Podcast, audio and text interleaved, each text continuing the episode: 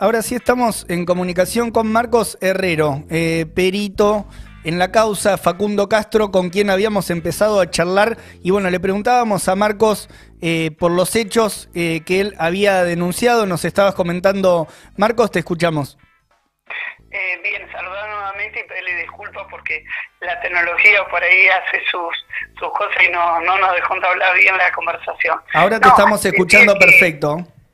Sí, en, primer lugar, solamente agradecerles a ustedes y lo que yo hago es una presentación eh, formal en tiempo y en forma por la situación mía que yo represento a la policía eh, de Río Negro. No en situación de policía de seguridad, sino que yo eh, fui en un momento contratado por diferentes situaciones de por el trabajo de mis perros, hasta que un jefe determinado, el comisario inspector Milla, decidió que yo forme parte de la policía como técnico en un principio para luego pasar a un escalafón, profesional. Mm. En la formación e información del trabajo y el adiestramiento con perros en rastro, detención de estupefacientes y otras situaciones. Eh, cuando la mamá de Facundo me convoca por esta situación de la desaparición de su hijo, fue por eh, podemos decir, el gran despliegue que yo he tenido con otras familias, como Mónica Sí, Micaela, eh, de Ortega, estoy hablando en Bahía Blanca, Araceli Fules, Marito Salto. Entonces se hizo eco de ese llamado, me pidió para que lo represente como perito de parte formando eh, el grupo con, o el trabajo y la logística con Leandro París y Luciano Pareto, fue así que fue una lucha con los jefes de la Policía Río Negro para pedirme. Lo tuvo que hacer público una y otra vez hasta que la policía determinó que yo podía ir. Entonces el primer factor es que yo fui vestido o con la vestimenta de la Policía Río Negro. Una vez llegado ahí, realmente bueno, se desarrolló en esos 60 días de trabajo todo lo que saben en el entorno periodístico y en el común eh, televisivo y lo que pasó sobre los elementos contundentes que trabajaron mis perros. Los perros fueron muy determinados a encontrar, no lo digo yo, sino que lo determinó el ADN, donde eh, hay una, una alta, eh, podemos decir, facción de tiempo de que es ADN de Facundo, se lo comparó y fue determinante. Eh, yo no voy en contra de, de ¿cómo puedo decir? Eh, no hablo de otras policías de otro país, solamente que el trabajo, la situación que, que yo llegué a la desaparición forzosa de Facundo, realmente responsable del Estado, eh, o sea, el gobierno y la policía bonaerense, quien encubrió toda esta logística, hablando así de la policía federal y los ámbitos políticos que, que hoy no, no determinan la situación de cómo se va a seguir desarrollando la situación sobre lo que le pasó a Facundo. Claro, Marcos, vos, eh, o sea, a, partir de esos, de esos trabajos eh, y del trabajo de peritaje, o sea, ¿considerás que la hipótesis más probable es esta que estás mencionando recién, que es la desaparición forzada seguida de muerte de Facunda y donde hay una responsabilidad eh, por parte del Estado? a ver, una cosa es decirlo, y yo siempre hablo de esto y comparo, y realmente disculpen con la cooperación. la mamá de Facundo eh, Cristina, a veces yo la comparo con esta persona extraordinaria, más allá de, la identidad religiosa que tengamos. Yo siempre digo que Cristina parece Teresa de Calcuta. Las cosas que ha tenido que soportar esta mujer. Una cosa que yo lo diga, se encontró el fragmento de la turmalina dentro del calabozo, se encontró la parte de la zapatilla, encontramos el recuerdo que le dio la abuela, la, o sea, eh, de Facundo, un recuerdo que era íntimo, que lo recordaba, se lo encontró con manchas hemáticas refiriéndonos a sangre, se encontró cabello, la turmalina es de Facundo, fue regalado por los amigos en, pos del pacto que hicieron por, mm. por el trabajo que él tenía como un recuerdo de, de amistad. Esos elementos los encontramos adentro del calabozo y fue determinante. Eh, dentro del patrullero se encontró el otro fragmento de la turmalina donde primero lo había revisado la, la Policía Federal, donde no se tomó en cuenta las determinaciones que yo pedí, específicamente el desarme del auto para trabajar punto por punto. Fue así que lo tomó Gendarmería. En Gendarmería yo trabajé con dos cámaras de seguridad para determinar mi, mi, mi, persona porque se hablaba con esto de que si plantaba pruebas, que por qué los perros del gobierno de Sinoteña y de Policía Federal fallaban y los perros míos no. Se hizo una identificación de mi persona, pasé a un habitáculo, una habitación, se me revisó todo, se me sacó la ropa, me puse el traje de bioseguridad. Primero trabajaron los perros del gobierno, luego se desarmó el vehículo dentro del entorno de gendarmería con las dos cámaras y con celulares de filmación de gendarmería y con todos los peritos, personas a mi alrededor, cinco de un lado, cinco de otro y dos peritos atrás. Y es más, la recompensa, perdón, el premio en mi perro por encontrar es jugar con, con una pelota. Se lo di a un gendarme para que premie. Fue así que el perro pasó, determinó la parte izquierda de baúl de ese Etios, ese vehículo policial, y marcó el otro fragmento de la, de la turmalina donde todos quedaron pero con la boca abierta y no lo podían Claro, claro. Marcos, esto que mencionabas de que em, tuviste que pasar por una especie de inspección antes de realizar el peritaje, ¿esto surge respecto o con motivo de, de, tu historia de trabajo o esas dudas que se generaban sobre el laburo que hacías apareció alrededor del caso Facundo? O sea, ¿fue eso lo que los motorizó a no, a no sé, a exponerte a vos en una situación de tener que, en cierta medida, como, bueno, cuidar la imagen de que no estabas plantando pruebas, lo cual es algo eh, llamativo respecto también por el trabajo que haces, digamos. Bien, yo he estado en muchísimas causas, no soy de todas de subir muchos videos, por ahí por la imagen mía dentro del entorno policial. En causas muy fuertes como acá en Río Negro, la causa de Lucas Muñoz, un policía, un oficial que, que apareció muerto eh, después de salir de su unidad en Bariloche, donde fue apartada mi propia policía Río Negro y yo tuve que trabajar. De ahí ya empezó a surgir, encontré elementos muy fuertes que hablan de mi propia policía. Hasta el día de hoy, dentro de la entidad policial de Río Negro, eh, las autoridades que no son mi jefe no lo resolvieron. El gobierno no le dio atención. Siempre se me trató como una antipolicía, me han escupido, mm. me, dicen que yo voy en contra de la fuerza, que planto pruebas.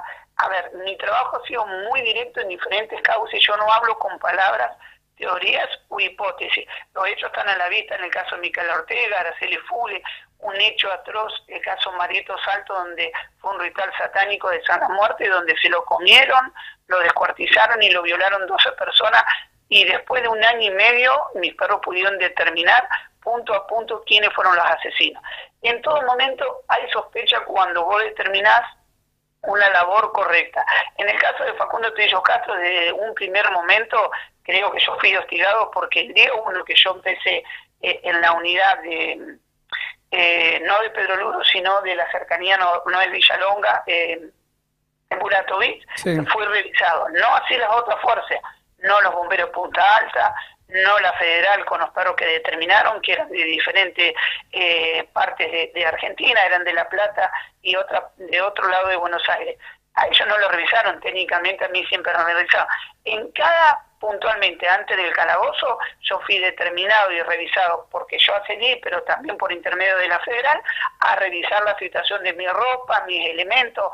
A ver, llegamos a un punto textualmente que, que yo quedaba en calzoncillo, me revisaban todas las zapatillas, barbijo, gorra, me volvía a poner la ropa y el traje de seguridad. Pero revisaban el perro, la boca, yo trabajé sin arnés para no ocultar nada.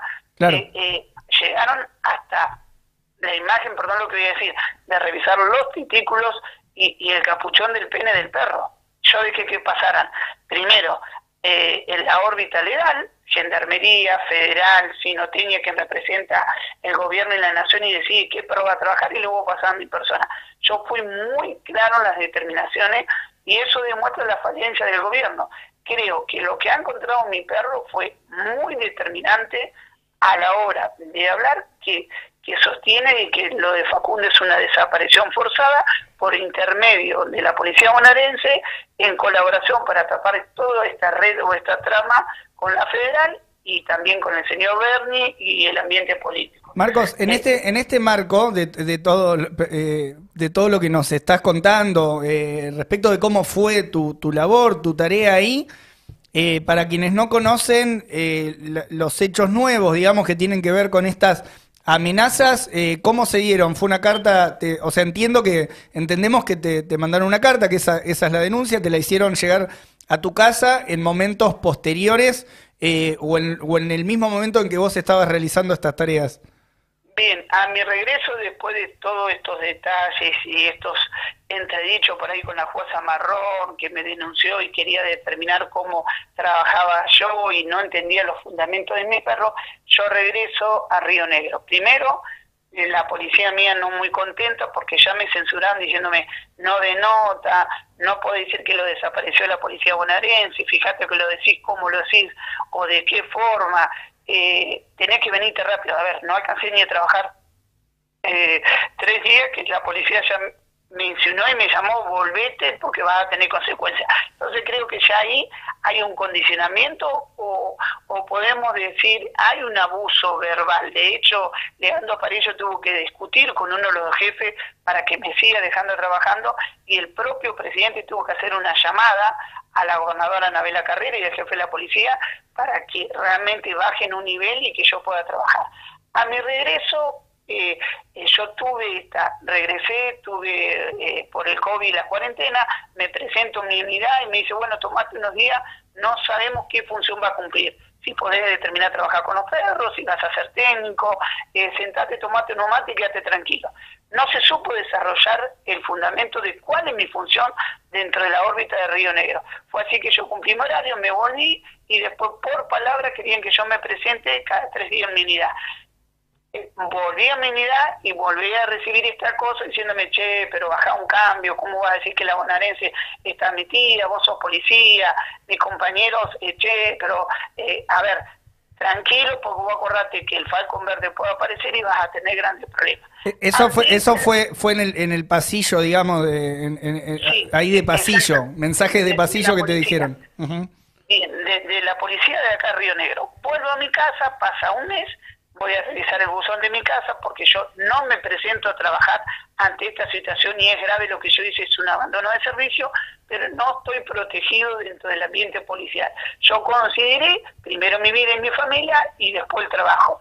Entonces digo, bueno, un jefe me va a llamar, van a determinar, no, me censuraron con diferentes citaciones y oficios para que regrese mi trabajo. Dentro de eso me levanto una mañana, voy a revisar el buzón, encuentro un sobre con una carta, lo abro, no estaba escrito, sino que estaba pegado una leyenda con papel de diario sobre la persona de Nima, donde dice, o te suicidas o te suicidamos. El perro muerto no ladra más, Marco Guerrero contra las diferentes mafias de, del gobierno en esta situación. Yo lo tomé, a ver, eh, eh, eh, he recibido muchas amenazas. Recuerden que estando en la causa Paquindo Astudillo Castro, quien lleva la delantera de Sinoteña, el señor Diego Maidana dijo públicamente, estando a dos pasos Cristina, Herrero me está volviendo loco por buscar a este pendejo, perdón el vocabulario, a este pendejo de mierda que era un falopero, hablando de Astudillo Facundo Castro, insinuando, ahí viene la hija de puta de Cristina a romper las pelotas. Creo yo que quien representa a alguien tan importante dentro del gobierno y figura de que quién va a buscar personas desaparecidas no es lo correcto. Y esto, tengo los audios, eh, tengo los audios y tengo las capturas, porque este tipo lo dijo públicamente y lo mandó en un grupo y se equivocó. Para mí no se equivocó, me lo mandó a mí. Entonces yo creo que son amenazas muy graves ya en lo de Astudillo Facundo Castro y Cristina las tiene a esto y se puso muy mal. Por eso decía de lo que tuvo que aguantar Cristina ante toda la situación de la desaparición y muerte de su hijo.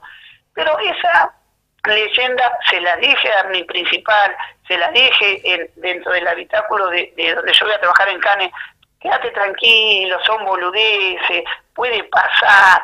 No lo tomaron, me voy entonces a la justicia. Un poco más tuve que robar. Estuve esperando una hora y media para que me atienda la secretaria, me sentó, espera, lo vamos a ver, qué podemos hacer, estamos en COVID, y no están todos trabajando, están los auxiliares hasta que me llevó otro secretario con otro secretario y me terminó tomando la denuncia. Y me dice, bueno, puede ser, no hay cámara de seguridad, puede ser un juego, puede ser un chiste. A ver, yo creo que es grave. A partir de ahí esperé dos meses más, me volvieron a llamar para ratificar la denuncia y yo dije que este hecho de esta carta giraba en torno a la policía de Río Negro, a la policía eh, bonaerense, por diferentes casos, puede ser de Facundo Tillo Castro, por, los entredichos que yo tuve con el señor Bernie en, diferentes, telefónicamente o hablando, en amenazas que puede ser por esta gente de Sinotinio que representa el gobierno. Lo que sí, pasaron ocho meses, nadie se acercó a mi casa diciéndome, Herrero necesita protección, ¿qué pasó? Lo vamos a ayudar. Usted, policía, representa a Río Negro, buscó personas desaparecidas. El fiscal y el juez y el procurador nunca determinado hasta el día que estoy hablando con ustedes la más mínima atención a esta amenaza.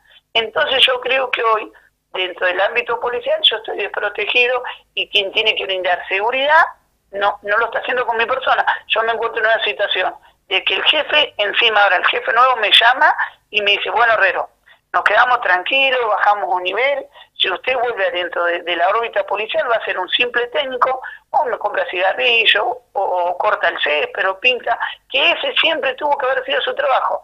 Y hablamos lo de la sanción, va a tener una sanción, eh, pero no busque más personas desaparecidas. Yo no quiero saber que usted esté en Córdoba, esté en Buenos Aires, esté en Bahía Blanca. Dedíquese a, su familia, a su casa, tranquilo. De curso, salga a pasear un perrito.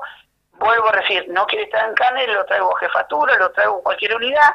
Eh, compra el café, la yerba para, para, para el entorno policial, pero esa es eh, lo que nosotros tenemos determinado. Si no, se le sancionará y el tiempo que usted está faltando lo echaremos de la policía. Yo no quiero renunciar, me tienen que echar ellos porque yo no estoy más allá que se abandona del servicio, creo que he sido correcto, educado y hay una ética de moralidad sobre mi persona, sobre lo, mis trabajos que lo he hecho, porque creo yo que en, entablar una situación de buscar a una persona desaparecida o desaparecido, que he estado en muchos casos, es una forma de, correcta de devolver mi función a la sociedad. Bien, eh, y, además, eh, Marcos, en el marco de, bueno, lo que mencionabas del resto de los casos en los cuales has trabajado eh, y que entiendo que desde el punto de vista también de lo que trasciende, desde un punto de vista más profesional y por los propios hechos que sostiene, digamos, bueno, esto, el, el propio trabajo que, que has realizado con con, tus perros eh, y la importancia que han tenido para resolver eh, casos importantes en nuestro país. Eh, desde acá, decirte que nada, están abiertos los micrófonos acá de, de Alerta Spoiler, las páginas de la izquierda diario, para ser, bueno, abiertos para, para, para, continuar desarrollando la denuncia y nos interesaba saber esto, por qué habían sido las amenazas y también en qué estado estaba la causa por, por esta denuncia respecto de, tus amenazas, que entendíamos que estaba muy trabado también, y bueno, y que tiene que ver con todo esto último que nos contabas, eh, una serie, una seguidilla de aprietes eh, sin duda llamativos.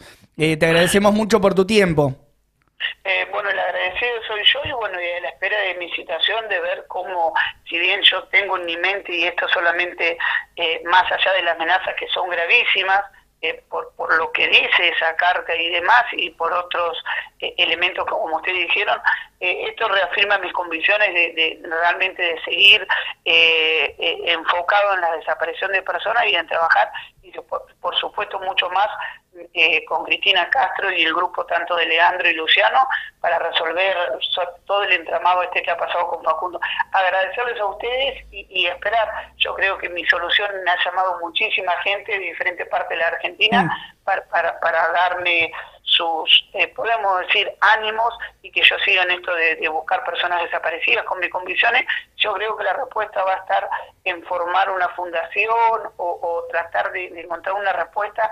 Espero que por ahí alguien me pueda llamar derechos humanos, son muchos grupos que están abocados a esta lucha día a día de desaparecidos y poder yo aportar mi granito de arena en ese sentido.